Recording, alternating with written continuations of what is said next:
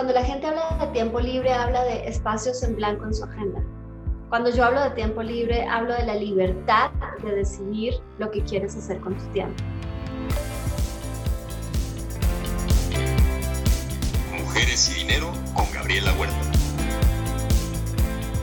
Hola, ¿qué tal? Yo soy Gabriela Huerta y en este episodio de Mujeres y Dinero me acompaña la fundadora y CEO de Grupo Soluciones Hospitalarias Integrales, SOIN, así como directora de la Asociación de Emprendedores de México y una de las cinco LinkedIn Top Influencers. Se trata de Juana Ramírez. Juana, bienvenida y gracias por acompañarnos. Gracias a ti, encantada de estar aquí y platicar de lo que sea. pues empezamos platicando de esta holding de salud. ¿De dónde nació la iniciativa para crearla? Mira, en realidad tengo 22 años casi trabajando en el sector salud y trabajando puntualmente con pacientes que tienen enfermedades complejas, ¿no? Eh, que en el nombre largo son enfermedades crónico-degenerativas no transmisibles como el cáncer, como la esclerosis múltiple, pero también eh, infectocontagiosas graves.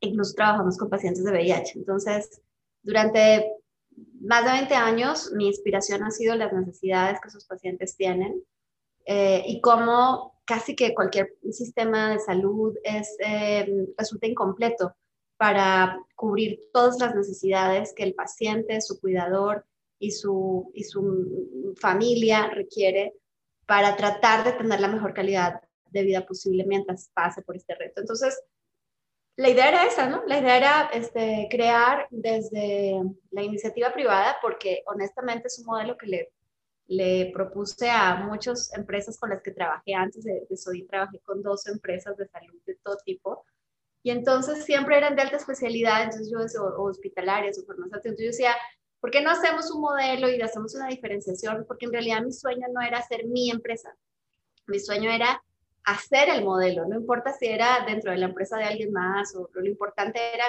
generar este concepto de concierge, de acompañamiento, de servicio integral, de, de, atención personalizada.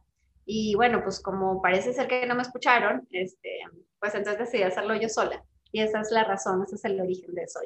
Tuviste que tomar el en tus manos y lograr este soy, que también es un mantra. Platícanos, ¿cómo fue que te enteraste que se alinearon las estrellas y lo que habías construido era algo que llevaba miles de años?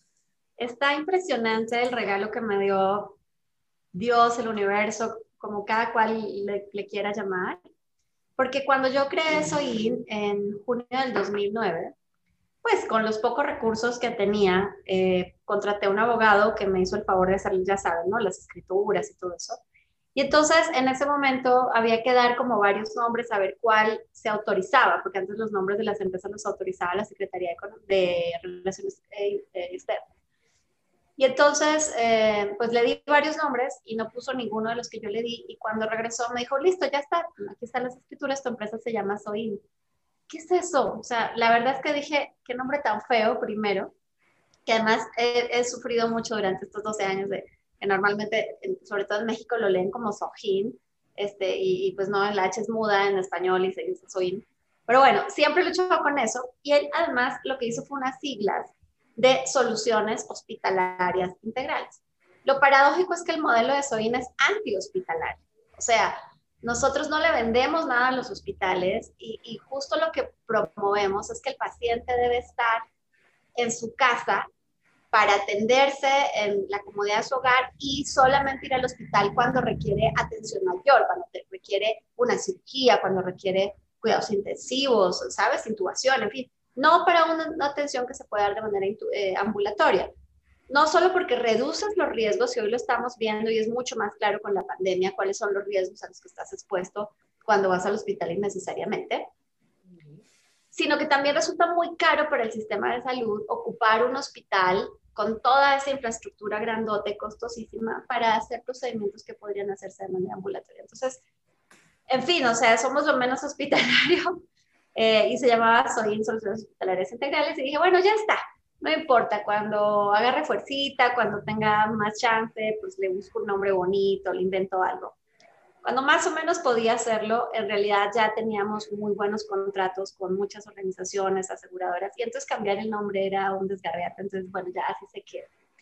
Y en una, eh, hace eh, cuatro años en una jornada de meditación y de introspección muy bonita en Los Cabos. Estaba justo meditando y alguien se acercó para decirme que porque estaba repitiendo un mantra de enfermedad. Entonces yo, la verdad es que, o sea, sí me gusta meditar y eso, pero no, no se crean que soy tan buena. Entonces no, no uso este, los mantras, eso me cuesta mucho trabajo. En fin, el tema es que este, luego la persona que me preguntó, que era la persona que estaba orientando todo el ejercicio, la meditación, regresó conmigo a la hora del desayuno para decirme, oye, perdón, pero te tengo que volver a preguntar, ¿te sientes bien? Sí, sí, estoy bien. Es que estaba repitiendo un mantra muy particular. Te lo juro que no estaba repitiendo ningún mantra, no, yo, no. Fíjate que es, es la energía de tu mantra y dale con el mantra este, me llamó mucho la atención. ¿De qué mantra me estás hablando? del mantra Soin. Yo dije, me está echando un rollo, ¿no? Me googleó, ¿no? Y o sea, si pones Juana Ramírez hoy en Google, te aparece Soin de inmediato. Em, y, y, no, resultó que me dice, no, mira, y me muestra el mantra. Aparte, digo yo, ¿cómo se escribe Soin, no? Y dice S-O-H-I-N, casi nadie sabe escribirlo. Y, encuentro este mantra, que es un mantra de, más de eh, 5.000 años, este, en un lenguaje que es más antiguo que el sánscrito, eh, y, que, y que es un mantra o que era un mantra usado para pacientes con enfermedades terminales. Y la palabra soin en ese idioma significa cura. Eh, entonces fue un regalo súper bonito eh, esto de para mí interpretar que que cuando te alineas a tu, verdaderamente a tu propósito superior de vida y queda claramente demostrado una vez más que este es mi propósito superior, las cosas fluyen, ¿no? Cuando te conectas con eso. Totalmente de acuerdo. Y hablando de propósitos, emprender y salud, alguna vez dijiste que un país sano es un país productivo y ahorita estamos en un mundo entero que se presenta con una situación nunca antes imaginada y crecimientos económicos deprimidos ¿qué recomendaciones das a los emprendedores que están luchando por mantenerse a flote? Mira, eh, primero son recomendaciones humanas, ¿no? O sea, emprendedores o trabajadores o lo que sea que cada uno haga, el rol que tenga en su vida. Eh, creo que estamos en un momento de autocuidado, de, reconocer eh, con mucha este, elocuencia que sin salud no hay vida y sin vida no hay nada. Entonces, lo primero es sí priorizar la salud, la propia, el autocuidado como, como líderes, como emprendedores, pues lo primero es que pues nosotros podamos estar bien para que podamos sacar adelante nuestras empresas, nuestros equipos, nuestras familias. Y luego priorizar la salud, o sea, priorizar la salud no solamente de sus colaboradores, sino de sus clientes, de sus proveedores, de la comunidad en la que participan, porque yo quiero pensar que después de la pandemia vamos a tener una sociedad más sensible y, más, eh, más interesada por empresas, por organizaciones que tengan una conciencia distinta por el medio ambiente, por la salud, por la equidad, por la diversidad. O sea, creo que sí estamos viviendo una transformación social eh, en la que creo que todos estamos diciendo, ya basta, ¿no? Ya basta de, de egoísmos, ya basta de sentir que el poder es de unos pocos, ¿no? Ya basta de pensar que, que alguien no puede pertenecer a un grupo porque es distinto, porque es distinta, eh, y, al contrario, ¿no? Abrazar la diversidad y abrazar eh, las infinitas posibilidades que tiene la vida. Y creo que a pesar de que algunos nos levantamos eh, las mañanas de pandemia, algunos días muy cansados, algunos días desesperanzados, algunos días más energéticos, sin duda todos nos levantamos diciendo qué bueno que hoy no tengo COVID, qué bueno que estoy sano, qué bueno que estoy vivo, qué bueno que los, los que tenemos un trabajo, qué bueno que estamos trabajando, este, los que lo están buscando, qué bueno que tienen las ganas de hacerlo, la energía, el talento, en fin, como que empezamos a reconocer que hay cosas mucho más simples y más importantes de las que está hecha la vida. Y ahora, tú personalmente, cuando te enfrentas a un problema, ¿cómo es tu proceso? O sea, ¿cómo buscas cambiar ese diagnóstico más catastrófico? Mira, yo soy una mujer de reacciones rápidas. Entonces, cuando tengo un problema, eh, trato de buscar eh, alternativas o soluciones o reacciones, eh, a veces de, forma más instintiva que racional. y conforme los días pasan de esas situaciones, entonces ya la adrenalina va bajando y entonces yo puedo ir decantando un poco más. Y, y en los últimos años eh, trato también eh, de, de, ver las otras eh, posibilidades. ¿no? creo que cada día soy más consciente de cómo vemos lo que queremos ver y, y nuestra mirada siempre es limitada, aunque creamos que somos súper open mind y, que, y que todo es posible. No, la verdad es que tenemos una mirada que está eh, filtrada por nuestras experiencias, por nuestros gustos y por nuestros disgustos, eh, por nuestras inseguridades y nuestras seguridades. Entonces, eh, trato de, hacer consciente el ejercicio de ver las otras perspectivas de una situación, de un problema, de un fracaso o de un éxito, ¿no? Y, tratar allí de, obtener conclusiones mucho más profundas que puedan hacer cambios transversales y que no solo tengan que ver con la resolución de esa situación en particular que motivó esa reflexión. Bueno, hablando de esas experiencias que te influyen también, ¿cómo esa disciplina influye en tu vida? Mira, para mí la disciplina es uno de los pilares fundamentales de la vida. Creo que es más importante eh, ser constante, intencionado, disciplinado que ser talentoso. Conozco muchas más personas que sin talento, pero con muchísima constancia, confianza, convicción y disciplina han logrado enormes cosas. Y me parece muy triste cuando conozco gente talentosísima, pero que creen que su talento su figura o su imagen es suficiente, ¿no? Porque entonces esos se convierten en, en personajes vacíos, porque atrás no hay nada más. Cuando, creo que cuando a ti te representa lo que haces, cuando, cuando lo que haces es lo que habla de ti, eh, cuando hay sustento atrás de una postura, eh, eso simplemente tiene que ver con un montón de trabajo atrás constancia, permanencia y disciplina. Entonces, sí, es absolutamente eh, indispensable, es parte incluso de los valores de, mi organización. La disciplina es clave en, la, en, lograr los objetivos eh, que, que te propongas. Eso es la parte personal. Ahora sobre la construcción de equipos de trabajo, ¿cuáles son las recomendaciones que puedes compartir? Eh, construir equipos de trabajo de alto rendimiento parte de una autoevaluación honesta de tus limitaciones. O sea, entre más sinceros, entre más netos seamos con nosotros mismos y reconozcamos las cosas en las que somos malísimos o las que no sabemos o las que no podemos, ese diagnóstico entonces te ayuda a buscar en el equipo gente que te complemente. ¿no? El error común es que la gente le gusta sumar a su equipo gente que se parece a uno, porque es más fácil, porque la interacción es más fácil, ¿no? Este, porque me voy a sentir más cómodo. Pero acuérdense que la comodidad, la zona de confort es enemiga de la innovación y del avance y de, la evolución. Entonces, retarse a decir, a ver, yo ya tengo en, mis capacidades esto y esto y esto, lo que necesito allá afuera son estas otras capacidades. Y entonces incluso la emoción de contratar gente que sepa más que tú en mil temas. O la posibilidad de que conozcas gente que sabe más que tú en algo es enorme, ¿no? Entonces, ir complementando esos talentos es, vital. Otra, por supuesto, eh, la diversidad, ¿no? Eh, si, si, tienes un equipo de solo mujeres o solo hombres o de solo mexicanos o de solo este, católicos, ¿no? qué sé yo, creo que cuando tenemos equipos en los que la diversidad es una necesidad, eh, entonces también dentro de ese equipo no solamente vas a encontrar mayor productividad, mayor creatividad, sino que el equipo mismo se educa y se acostumbra y abraza también la diversidad, no solamente en, el espacio de trabajo, sino en general en, su vida. Entonces, uno, uno es, bien importante el tema de la diversidad. Y tercero, creo que eh, manifestar con claridad y honestidad cuál es tu propósito superior. es decir, a ver, el objetivo de esta organización es este, bueno, el, el, objetivo de este grupo es este, y esto es algo en lo que yo creo y como líder voy a ser congruente con ese principio.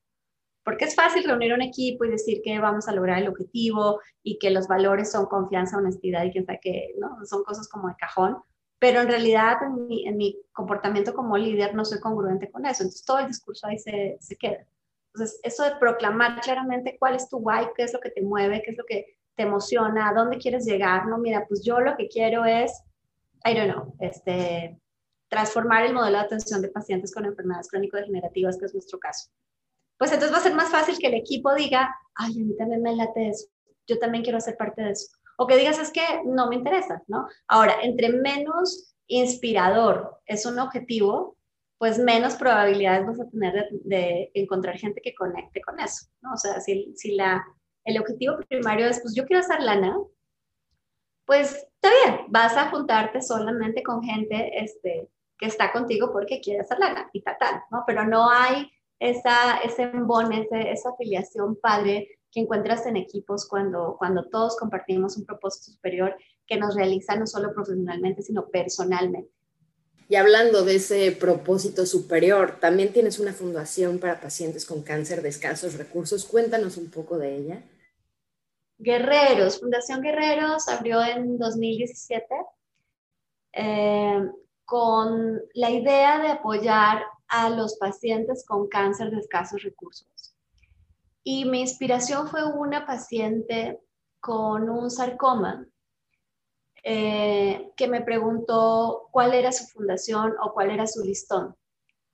Eh, eh, está muy ampliamente comunicado el, el, listón del cáncer de mama. más del 90% de las organizaciones de cáncer son organizaciones de cáncer de mama. Y está bien porque el 20% de todos los tipos de cáncer son cáncer de mama, pero el 80% de los casos de cáncer no. El 80% de los casos de cáncer son leucemias, linfomas, melanomas, cáncer de hígado, de próstata, de colon, de pulmón. Y hay muy pocas organizaciones enfocadas en esos otros tipos de cáncer. Entonces nosotros bajo la premisa de el cáncer no es una historia rosa, es una historia de todos los colores. Eh, así nace Guerreros, ¿no? Una organización de todos los colores para todos los pacientes que tienen cáncer aunque sí abrazamos algunas causas con, más cariño eh, y una de ellas que nos inspira muchísimo son las mujeres embarazadas con cáncer, a quienes si podemos iniciarle tratamiento a partir del, tercer mes de embarazo, pues la probabilidad que tienen de salvarse y de, y de salvar a sus bebés también es muy alta. En un contexto en el que estimamos que más de 2.500 casos se dan en el país al año, de los cuales la mayoría son mujeres de la base de la pirámide, madres adolescentes. Eh, entonces, bueno, hacemos actividades de recaudación para apoyar a estas mujeres con sus tratamientos en hospitales públicos del país. Increíble labor. Dejaremos en la descripción los links para que puedan hacer donaciones está entre sus posibilidades. Y bueno, Juana, entre tu fundación, tu empresa, tu representación de los emprendedores, patronato, la participación frente a los medios, conferencias. ¿Cómo organizas tu tiempo? O sea, platícanos un día en la vida de Juana Ramírez. Soy muy ordenada, muy. Eh, les podría decir que algunas sesiones de trabajo ya están calendarizadas durante todo el año. O sea, el primer día hábil del mes, mi equipo sabe cuándo tenemos que hacer qué, las sesiones de consejo, las sesiones de revisión, las de entrenamiento, en mi calendario está la hora a la que me levanto para meditar, la hora que le, que le dedico al ejercicio, este, los días en los que voy a hacer una actividad este, distinta. Em, programo también los tiempos en los que no quiero hacer nada porque voy a sentarme a contestar los correos o a eh, planear o a diseñar alguna cosa. Eh, entonces, soy alguien que vive de la agenda, o sea, mi, Google Calendar es mi mejor amigo y allí está todo lo que, lo que hago. Y, y luego trato de que mi tiempo sea tiempo libre, es decir, cuando la gente habla de tiempo libre, habla de espacios en blanco en su agenda. Cuando yo hablo de tiempo libre, hablo de la libertad de decidir lo que quieres hacer con tu tiempo. Y entonces todo mi tiempo es libre porque tengo el infinito regalo de planear con libertad cada día de mi vida.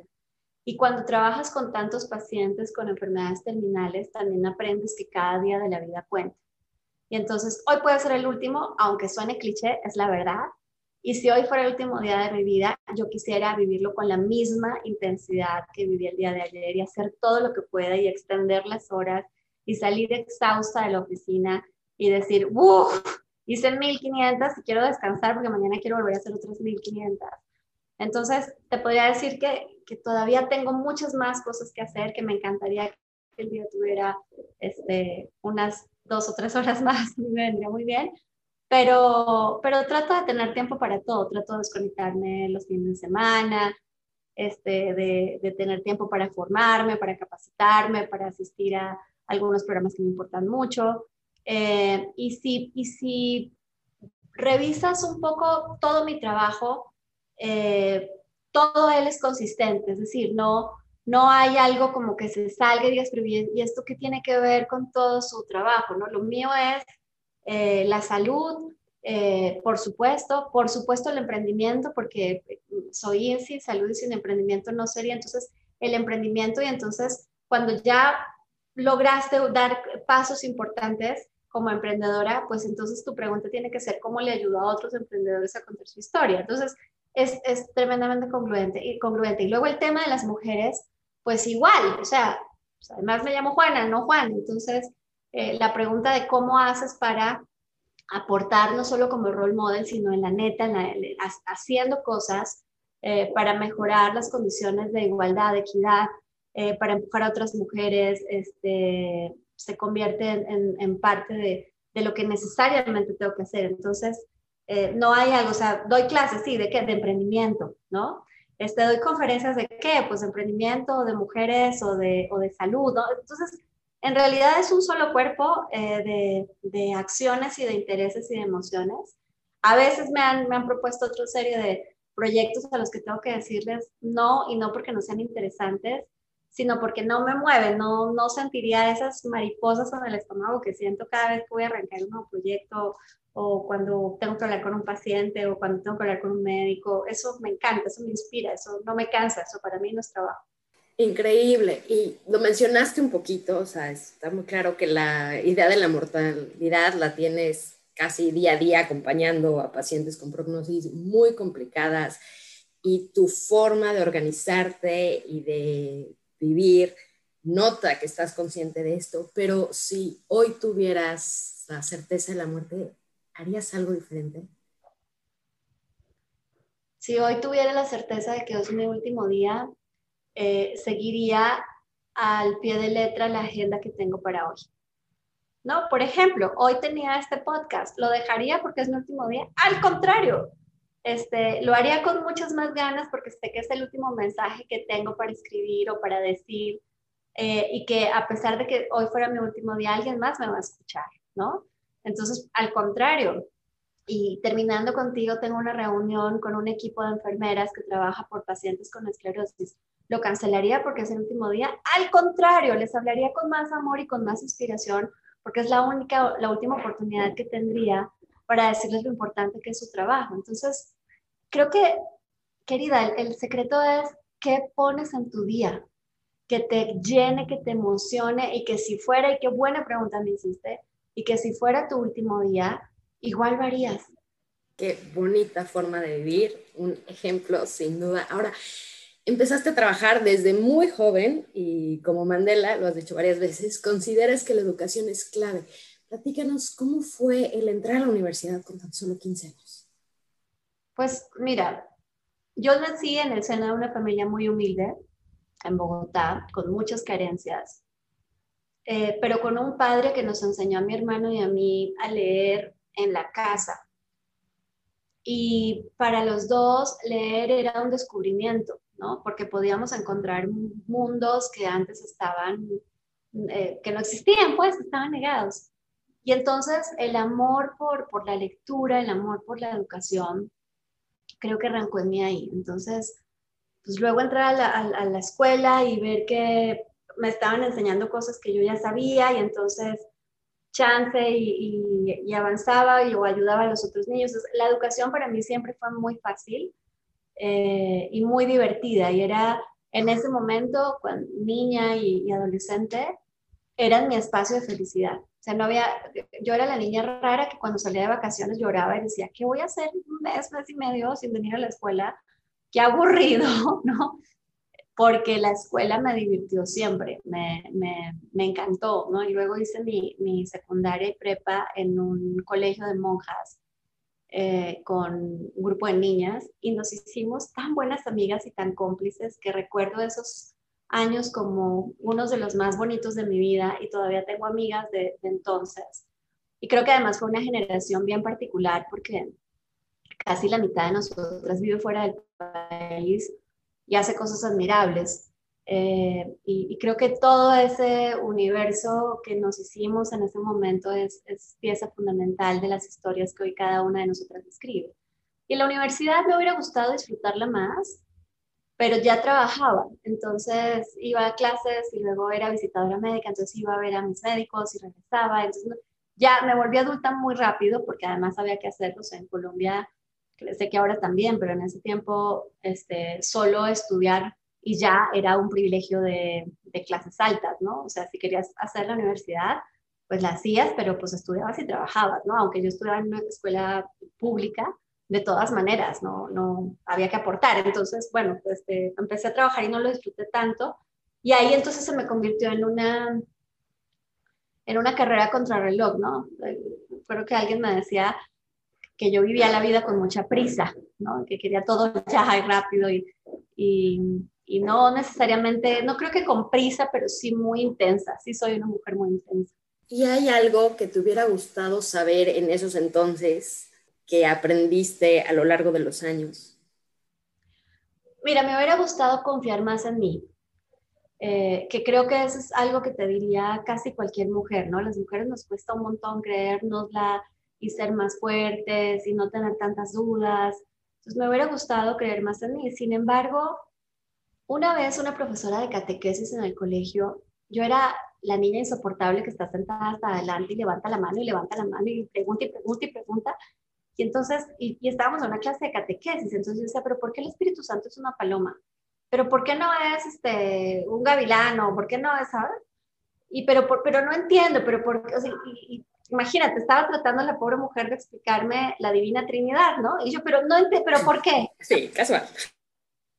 Y entonces de pronto se harta, pero con mucho amor me dice, Juana, tienes que entender que la vida tiene misterios y que si no los tuviera sería muy aburrida. Y los misterios también hay que abrazarlos.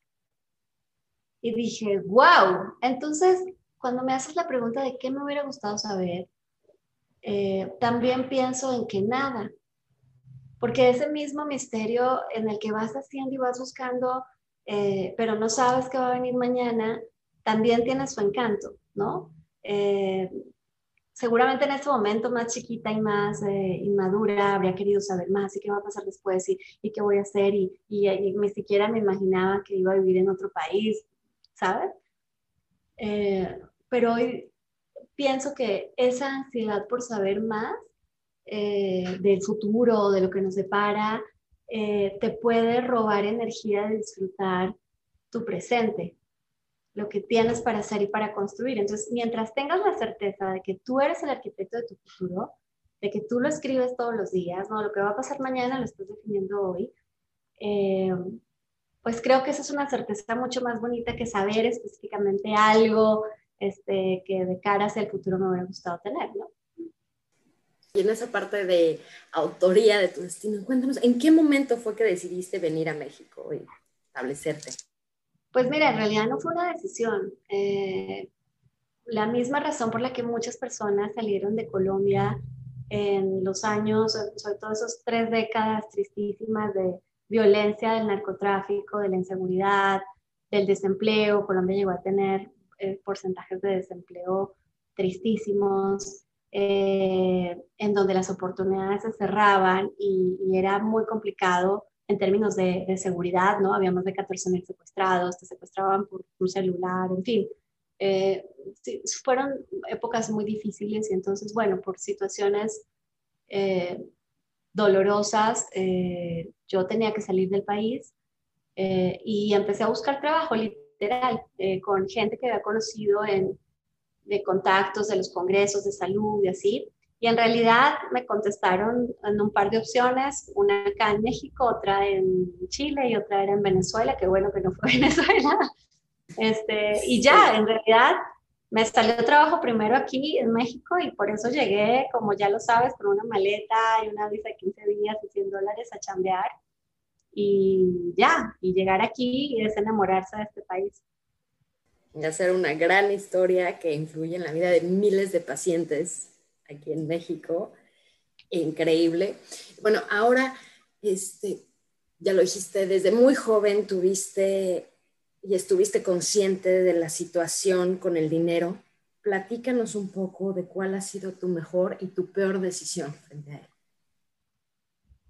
Mira, yo, fíjate lo, lo, lo, lo estructurada y disciplinada. Yo era una niña que podía ahorrar todo el año en un frasco de cristal, todo el día, todo el año. O sea, podía poner la monedita todos los días sin que se me antojara gastar en algo. Y, fíjate que te estaba diciendo que vivía en un contexto de muchas necesidades. Porque para mí era emocionante llegar al fin de año, tomar esos ahorros y comprarle un regalo de Navidad a mi mamá, a mi papá y a mi hermano. Era lo máximo para mí. Eh, entonces mi relación con el dinero siempre ha sido una relación de dar. No, no, no, no ahorraba porque es que estaba soñando con el tal, no sé, con algo para mí. Eh, no, mi, mi, relación con el dinero, yo entiendo que el dinero es energía, ¿no? Lo, lo, lo, lo ganaste haciendo cosas y poniendo tu talento en, en, en la mesa y recibes ese, ese dinero y, y, creo que tiene que volver a ponerse. O sea, creo que es un círculo virtuoso. Entonces, eh, yo creo que eso, por ejemplo, me ha permitido crecer en Soy, porque nunca he tenido la prisa por, por tomar dividendos, por tomar utilidades y, y entonces comprarme una casa más grande. La verdad es que no, o sea, en esas cosas siento que necesitas tan poquito para vivir, o sea, tu casa puede tener 10 cuartos, pero eso no vas a poder dormir en uno, entonces ¿para qué quieres nosotros esto? Este, y chance tienes la oportunidad de bañarte con agua caliente, ¿cuánto te gusta? ¿Una vez o dos? ¿no? Tres y, y ya, entonces no necesitas 10 baños, ¿sabes? Entonces, lo demás es parte de una estructura que nos vamos metiendo en la cabeza que tiene que ver con cosas que no, no están relacionadas con tu felicidad. Entonces, eh, creo que todas las decisiones que he tomado en función del dinero puesto al, al servicio del propósito han, sido muy buenas decisiones. Eh, malas decisiones con el dinero. Pues no sé, yo supongo que como todas las mujeres, a veces compro algo y luego digo, ay, ¿para qué? no, era necesario, fue impulso primario.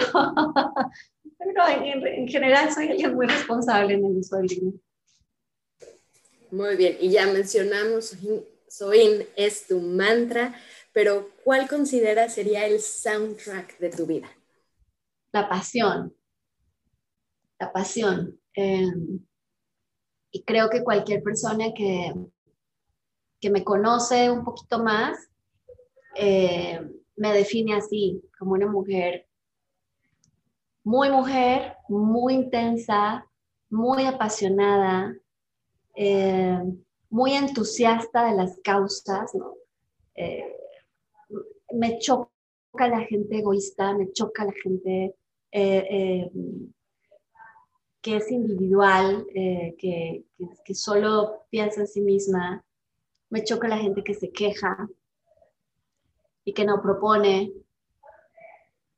Y trato de no estar cerca de las de personas así porque me roban energía. Eh, pero por lo demás, yo soy una mujer, mi son tendría que ser de colores y de, y de trópico y de mariposas y de flores y, y de música de cualquier tipo, pero bien hecha. Eso, de una buena copa de vino o de un buen trago de tequila.